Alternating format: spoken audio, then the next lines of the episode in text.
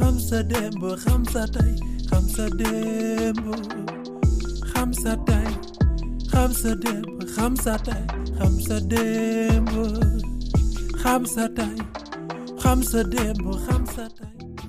Hamza Dembo, Hamza Tay est une production de Goethe Institut en collaboration avec les Archives nationales du Sénégal et Leyti, la maison de l'oralité et du patrimoine. Écoutez-moi vous raconter la merveilleuse histoire de notre Sénégal.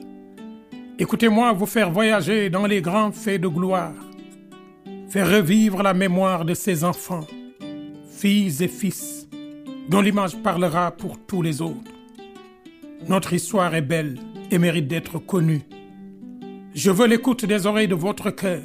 Nous sommes l'histoire. Nous avons une histoire.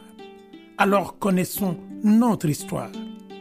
xam sa connaître son histoire connaître son présent. La grandeur d'un peuple est dans la mémoire féconde de ses enfants car le monde est vieux mais l'avenir sort du passé.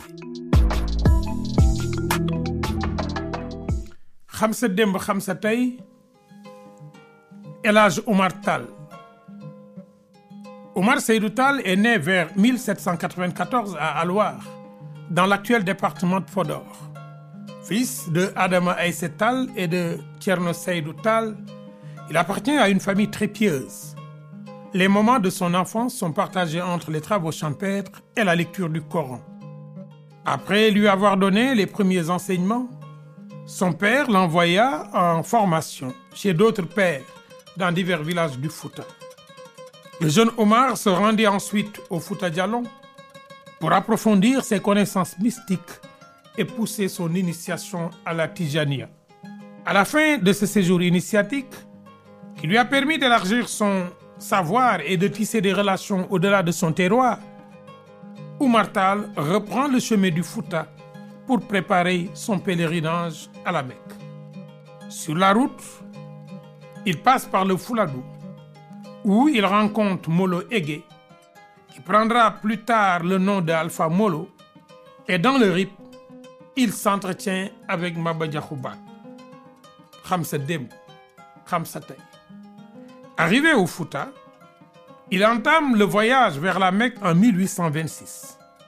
Ce long périple le mène au Massina, au Sokoto et en Égypte.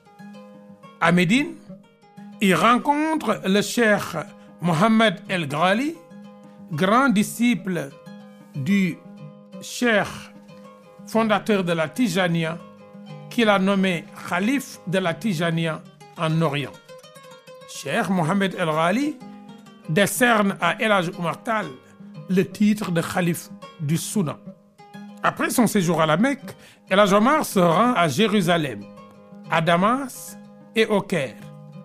Dans cette ville, des joutes oratoires sont organisés entre les oulémas de l'université Al-Azhar et lui.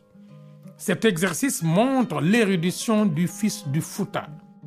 El Hadj Omar Tall séjourne ensuite pendant sept ans au Sokoto, auprès de l'émir Mohamed Bello, fils d'Osman Dan Fodio, dont il devient le conseiller. Il participa au djihad du souverain dans l'Adamoua. Après cette étape, il passe par Ségou, le Massina, Kangaba, Kankan, Timbo, avant de s'installer à Degunko. Il s'est mis à y construire une mosquée. C'est aussi là qu'il termine son livre intitulé Rima en 1845. El Hadj Omar décide alors de retourner au Fouta Toro en 1846. Il traverse le Gabou, la Haute-Casamance, la Gambie, le Saloum, le Baol, le Cayor et le Waalo. Il arrive à Alouar après 20 ans d'absence. De là, il proclame sa volonté d'islamiser l'Afrique noire par le djihad. Il envisage la construction d'un vaste empire musulman en Afrique de l'Ouest. xam sa démb xam sa tey. El Hadj Omar lance un appel au Fouta. Des combattants viennent de toutes les contrées Pour intégrer son armée, il revient avec des troupes à Diegunko. Une révolution théocratique avait installé au Fouta Djallon un État musulman dès 1725. Mais après la disparition des fondateurs, les rivalités avaient éclaté entre les familles maraboutiques qui se disputaient le contrôle du pouvoir. El Hadj Omar Tall réussit à réconcilier les deux camps et à les mobiliser pour la cause du djihad. Il s'installe à Dinguiraye en 1849 avec l'accord du roi Boukari Tamba Sakho. Une grande communauté se forme autour de lui. Peul, Bambara, Aoussa. Il forme ses disciples aux sciences islamiques d'une part et se dote d'armes d'autre part. En 1851, Yimba Sakho, le nouveau roi Djalonké, qui ne voit pas d'un bon œil la présence d'un chef musulman, prend la décision de le déloger et tente de l'assiéger. L'armée omarienne défait les envahisseurs et marche sur Tamba, la capitale du Djalonkadou. C'est la victoire inaugurale du djihad. La grande campagne militaire pouvait démarrer ainsi. La première destination était le Bambouk, où les villages malinqués se soumettent successivement entre 1854 et 1855. L'armée se dirige ensuite vers le Karta. Cette étape est marquée par la prise de Nioro et les rudes batailles de Karega.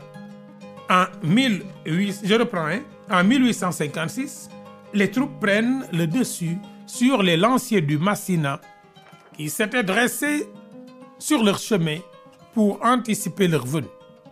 L'année suivante, l'armée omarienne subit un revers face aux troupes de Faidherbe à Médine. En 1858, El Tall reprend la direction du Fouta Toro pour chercher du renfort. Ce mouvement historique est appelé par les Poularen Fergo. Les djihadistes passent par le Bundu et sillonnent le Fouta pour recruter des volontaires. À la fin de cette opération, El Hadj Omar Tall revient à Nioro. Il se fixe comme objectif la prise de Ségou. Se déclencha ainsi un cycle de combats, dont la meurtrière bataille de Woitala en septembre 1860. L'un des épisodes marquants de la vie de Hadj Omar Tall. En mars 1861, El Hadj Omar Tall entre à Ségou Sikoro, capitale du royaume Bambara. Les affrontements suivants ont lieu au Massina. Sékou Amadou avait détrôné les Ardo à l'issue de la bataille de Noukouma et avait fondé la Dina, empire Peul du Massina, depuis 1818. Mais l'émir Ahmadou Cheikhou et El Omar avaient cependant des divergences. Celles-ci aboutirent en bras de fer. Des chocs s'ensuivirent en mai 1862. L'armée du Massina vaincue, El Omar Tall s'installe à Amdalaï, la capitale. Le Massina ne se résigna pas pour autant. Il s'allia avec le chef de Tombouctou pour préparer une revanche. Ils vont assiéger Amdalaï en mai 1863. Le blocage dura dix mois. Pour mettre fin à cette situation difficile, El Hadj Omar Tall et ses fidèles se dirigèrent en février 1864 vers le pays d'Ogo. La coalition Ségou-Massina-Tombouctou mena une grande offensive. L'infériorité numérique et l'épuisement des troupes djihadistes firent leurs effets. Les deux grands généraux de l'armée, Alpha Omar Tcherno Baïla et Alpha Ousmane, tombent sur le champ de bataille. Ce désavantage dicta à El un repli. C'est ainsi qu'il entra dans la célèbre grotte de la falaise de Bandiagara, dénommée Degembere. Son neveu, Tidiane Alpha Ahmadou, qui était à Doukombo, rappliqua et poursuivit les assaillants qu'il mit en déroute. Après cette expédition punitive, il se rendit maître de Bandiagara et administra cette région pendant une vingtaine d'années. Ahmadou Cheikhou Tall, fils d'El Hadj Omar Tall, quant à lui, faisait face avec Albouri Ndiaye aux troupes du général Louis Archinard, un pays Haoussa. Nous sommes au Niger. L'action et l'héritage d'El Hadj Omar Tall, ce saint doublé d'un chef politique et militaire, l'action et l'héritage, disais-je, ont inspiré aux hagiographes et aux griots des récits qui fixent le souvenir de l'illustre homme dans la mémoire collective des populations du Sénégal et de l'Afrique de l'Ouest. El Hadj Omar Tall, l'homme à l'érudition révélée très tôt, l'homme qui savait le secret de la création et le but de la création, El Hadj Omar Tall est le modèle parfait de l'engagement citoyen pour la cause de la foi, mais la cause de la nation. xam sa démb xam